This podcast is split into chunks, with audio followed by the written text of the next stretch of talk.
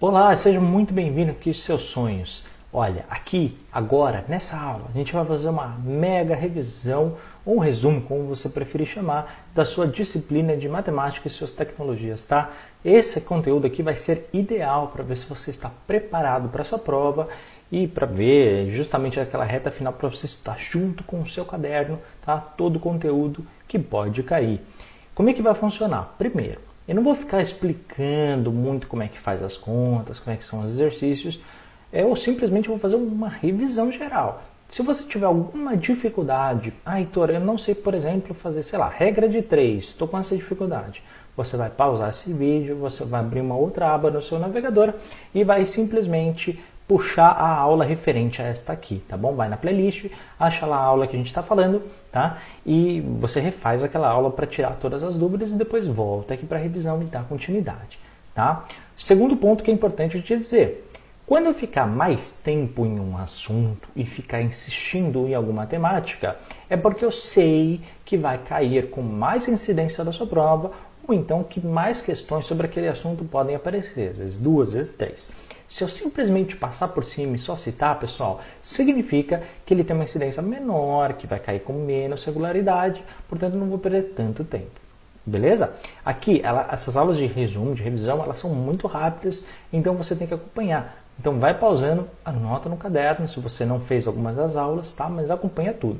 E qualquer dúvida, já sabe, comenta aqui, fala aqui nos comentários que a gente resolve tudo para vocês. E já aproveita agora, né? Se inscreve no canal, curte e muito obrigado por você estar assistindo, beleza? Então vamos começar.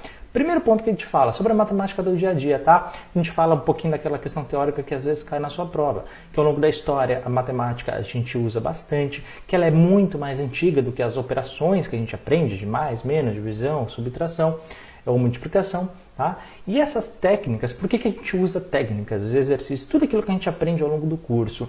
Porque elas ajudam a resolver problemas. Isso foi desde o começo. Mas a humanidade, ela usa esses conceitos justamente para resolver problemas com grandes quantidades. Se a gente sabe uma fórmula, o que a gente usa uma fórmula? Simplesmente para acelerar o processo que a gente tem. Tranquilo? E a gente usa várias técnicas no nosso dia a dia para isso. Pode ser tabela, pode ser gráfico, porcentagem, reportagem, trabalho, soma, divisão, multiplicação, subtração, probabilidades, uma infinidade de coisas.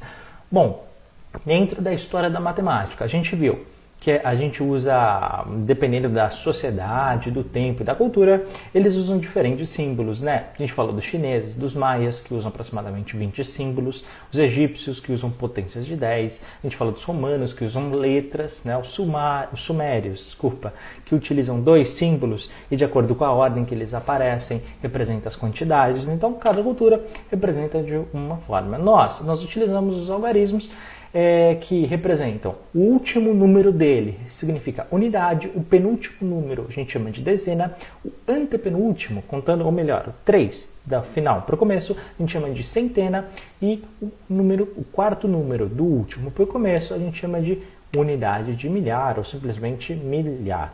Tá? Hoje a gente utiliza o sistema decimal, que a gente fala, mas na sua prova está surgindo o termo indo-arábico.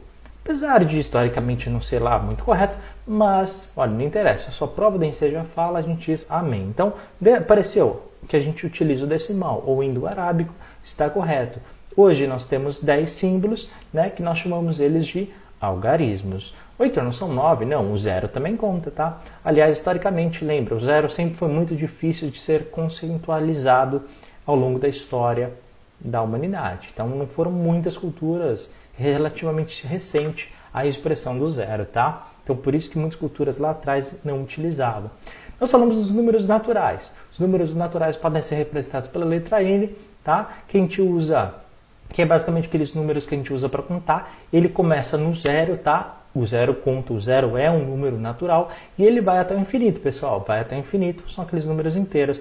É, exemplos: 0, 1, 2, 3, 4, 5, 6, 7 e assim vai.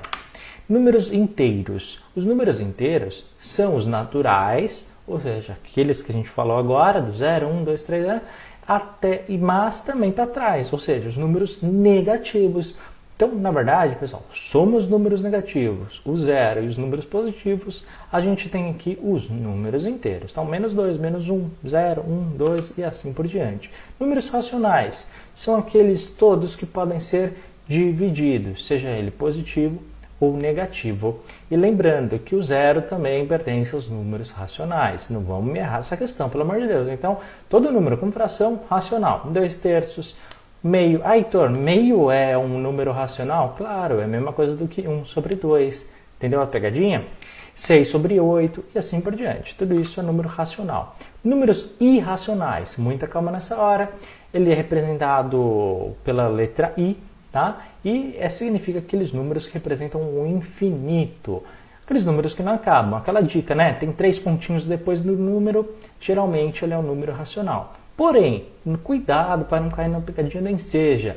Né? Para isso, para o número ser racional, ele tem que ter vários números diferentes. Se a gente está falando de uma dízima periódica, que, que, é aquele número que depois da vírgula ele repete de maneira igual, ele não é um número irracional. Então, por exemplo, 4,3333333, não, não é. Isso chama dízima periódica e não é número irracional.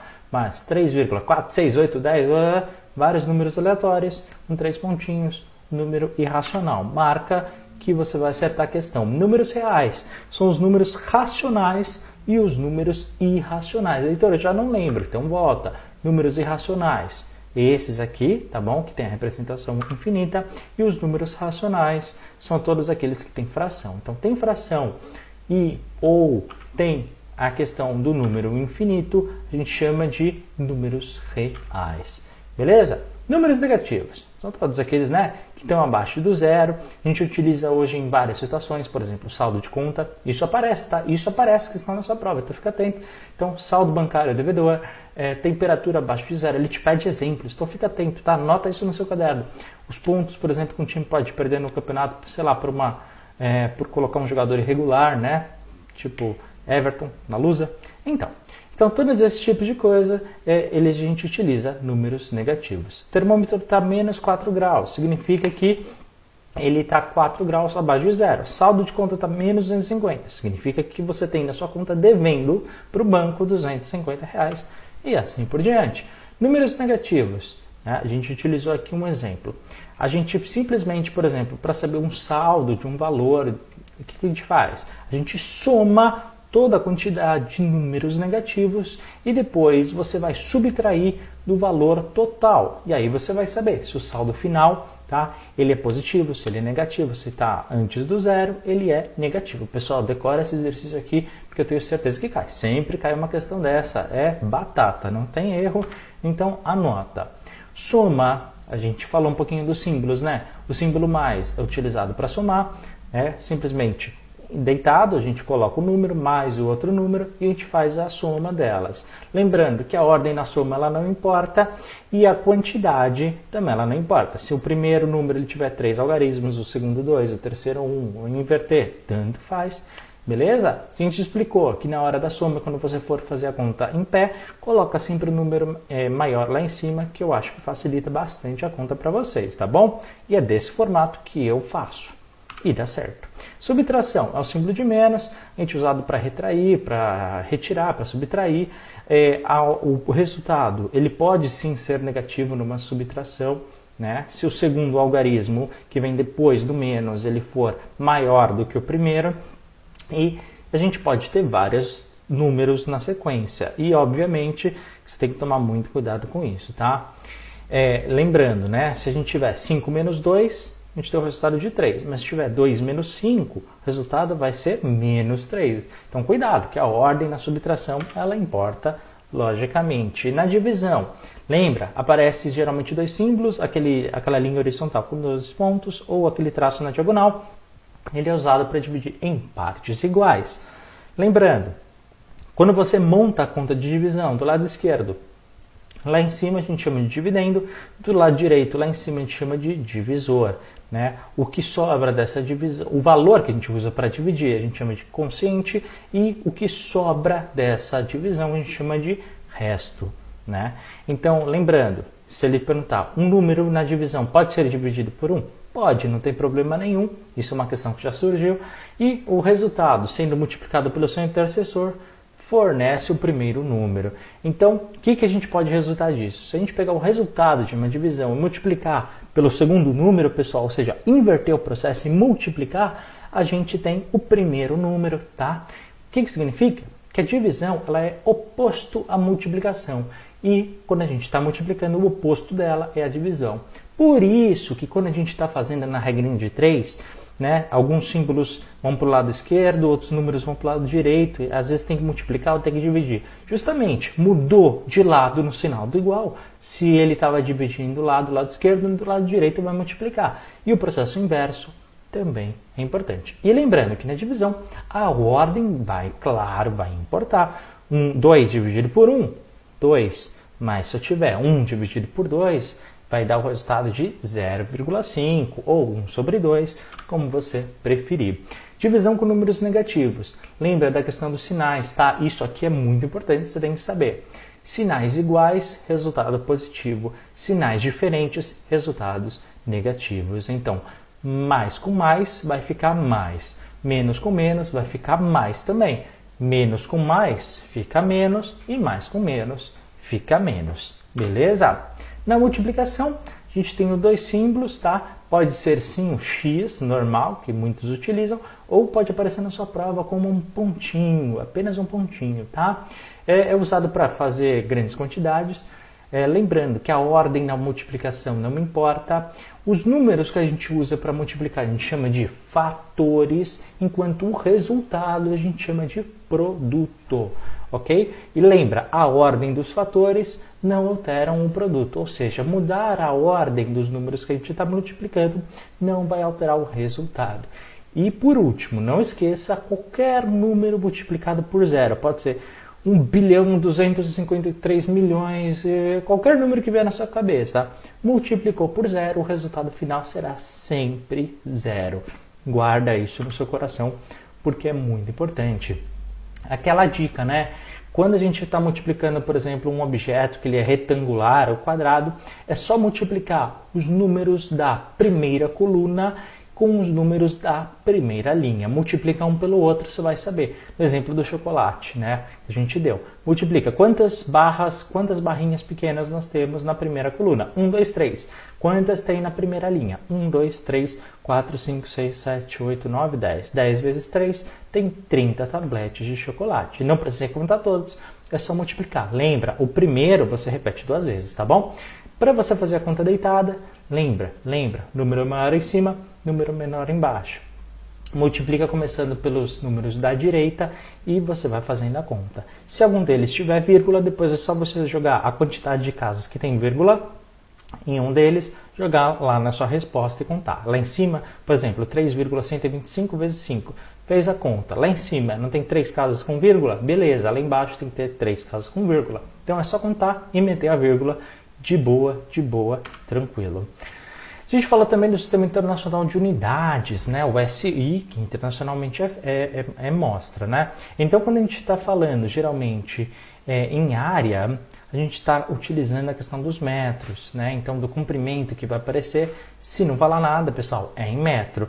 A gente está falando em área, quando a gente faz aquelas contas, a gente usa metro quadrado. Se está falando do volume, ou seja, um objeto tridimensional em 3D, a gente está falando em metros cúbicos. Né? E essa simbologia toda é representada pelo M. É, depois a gente falou dos ângulos em radianos, a gente falou já em massa, que representa o quilo, que é o K e o G. Tá? O tempo, que por é, que geralmente é feito em segundos. Eu falei que esses são os principais que aparecem na sua prova. Bom, em termos de grandeza, não esquece disso, tá? Ela é muito importante para a gente saber dimensões. Quando a gente fala, por exemplo, com um quadrado, é, uma sala, por exemplo, com largura de 6 metros, a largura da sala, que significa que cabe 6 unidades de 1 metro. Então você precisa ter essa dimensão na sua cabeça, tá? Se um quadrado ele tem 1 metro quadrado, e se a sala tem 6 metros quadrados, é porque cabem 6 quadrados. Essa referência de grandeza você tem que ter na sua mente. Beleza? Até aqui? Tudo tranquilo? Algumas unidades que mais caem na sua prova. A gente está falando de um quilômetro representa mil metros. Ou, ao contrário, também é verdadeiro, hein? Mil metros representa um quilômetro. Se a gente está falando de um metro, também a gente está falando de 100 centímetros. Ou 100 centímetros, um metro. Um quilo representa mil gramas. Cuidado para não confundir.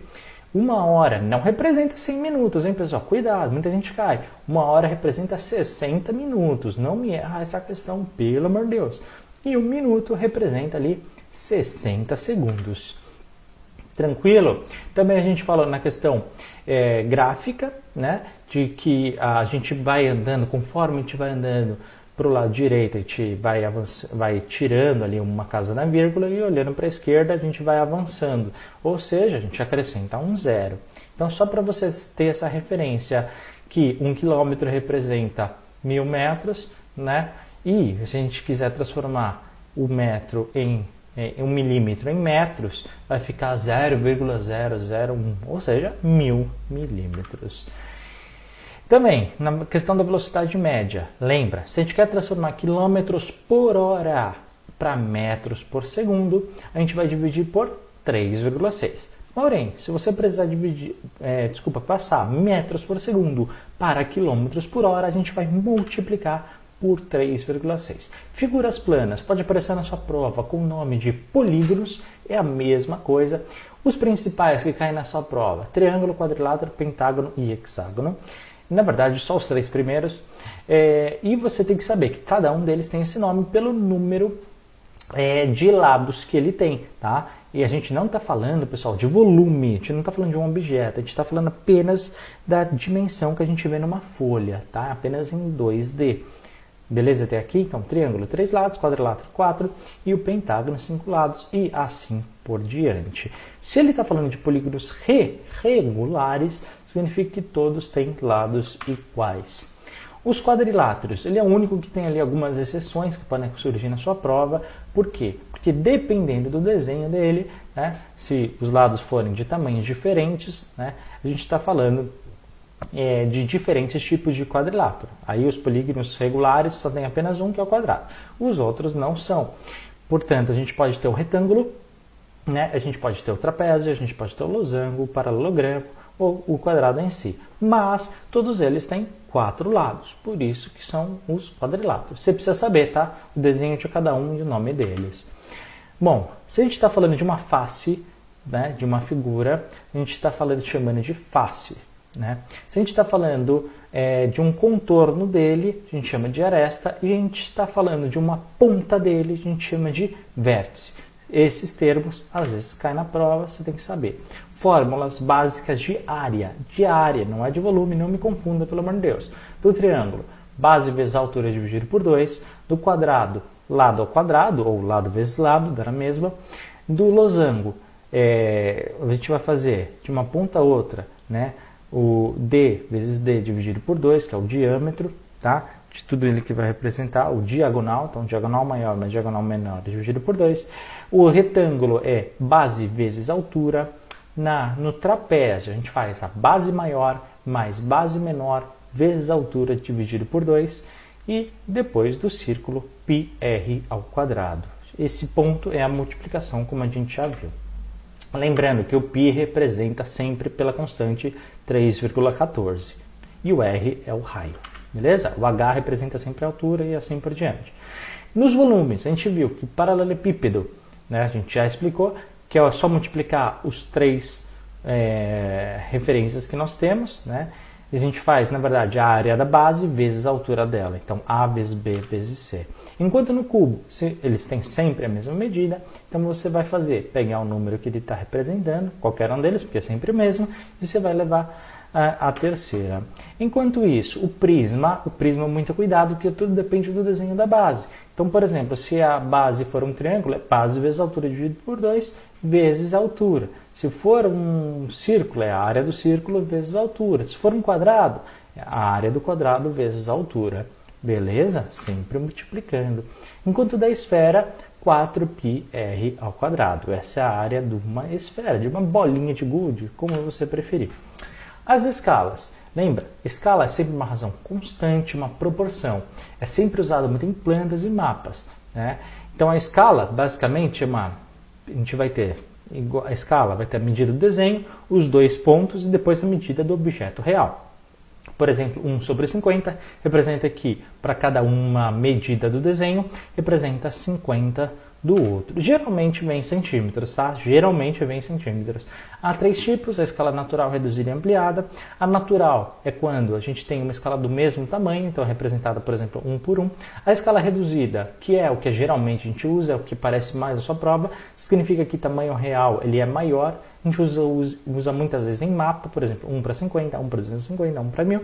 Enquanto a escala ampliada é quando a gente quer utilizar, falar que o tamanho real ele é menor se eu quero, por exemplo, mostrar como é que funciona um microchip. Então, o microchip ele é menor do que vai ser o meu desenho. Então, a gente inverte isso. Mas é muito raro cair escala ampliada na sua prova, tá?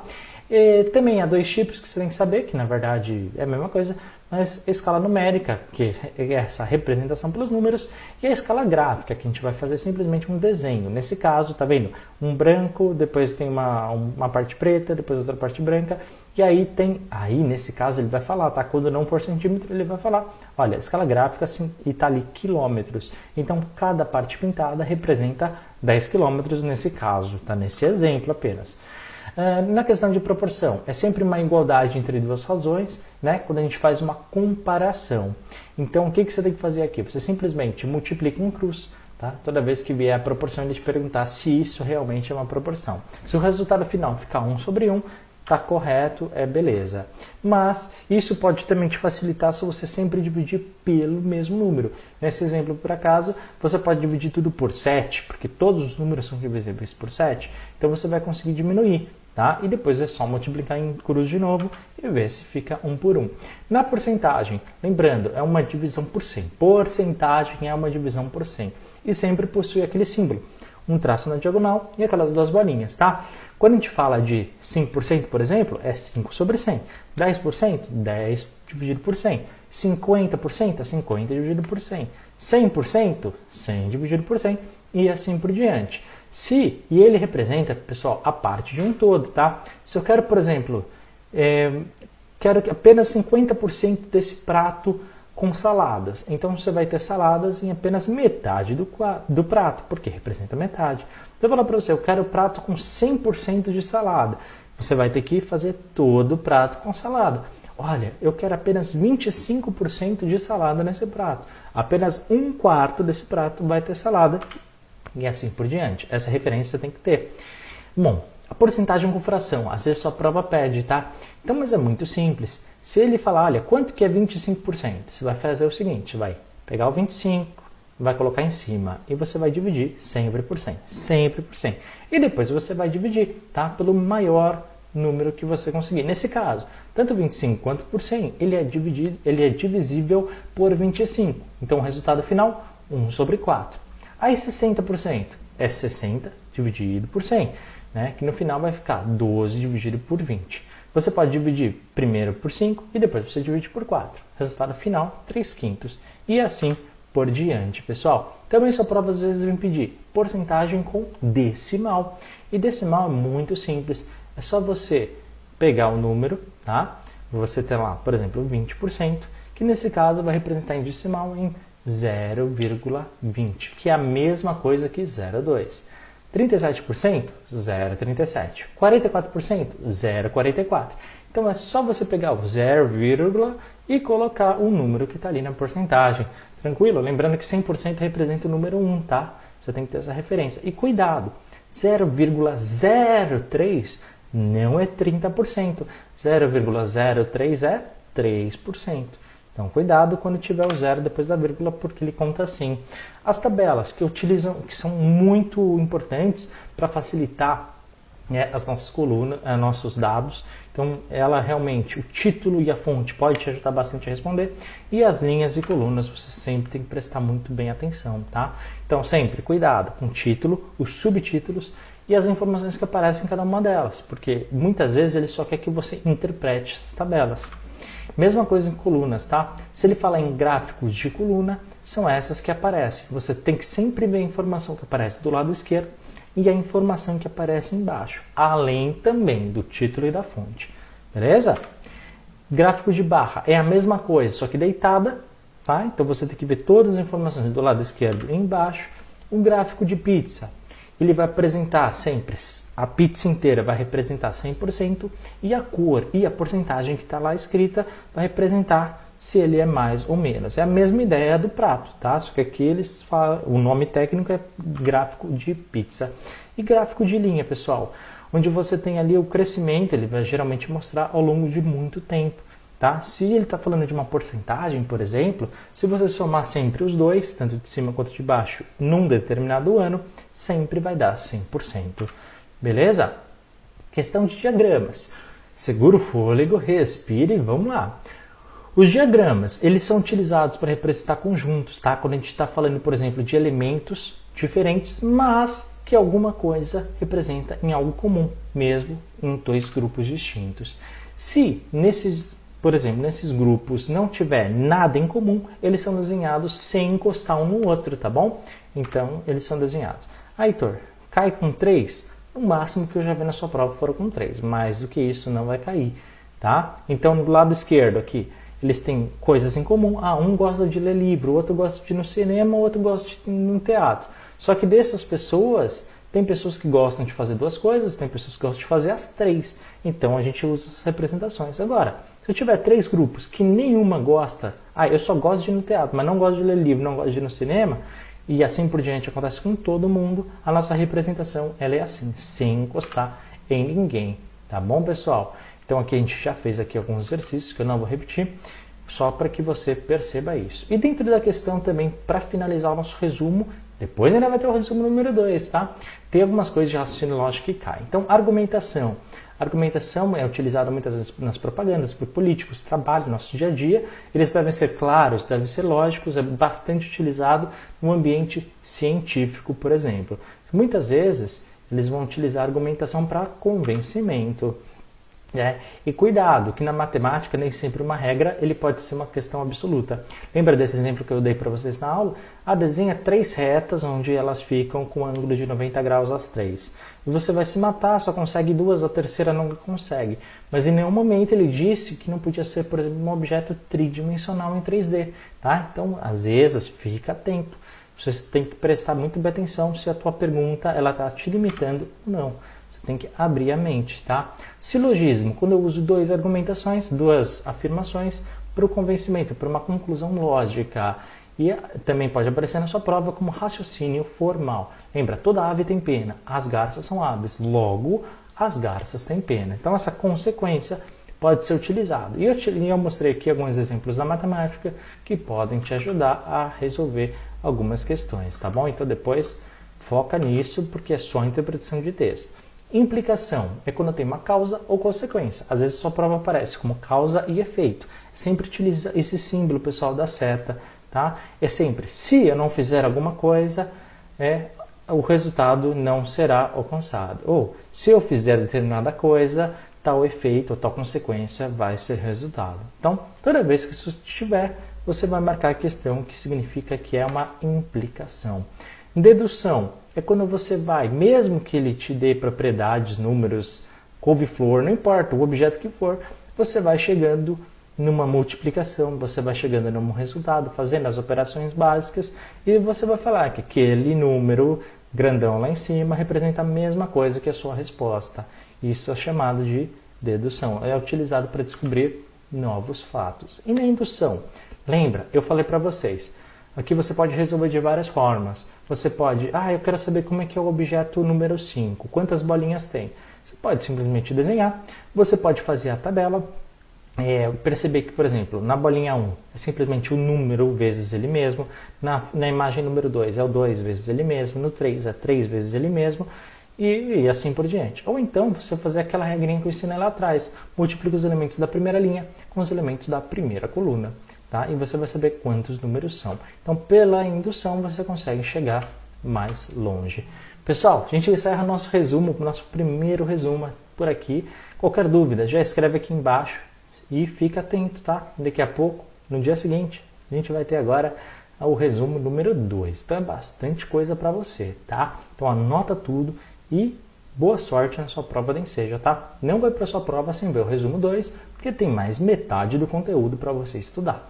Então, forte abraço, muito obrigado por ter assistido, curte, comenta, compartilha esse vídeo e também se inscreve no nosso canal. Obrigado por ter assistido e até daqui a pouco em mais uma aula. Forte abraço, tchau, tchau.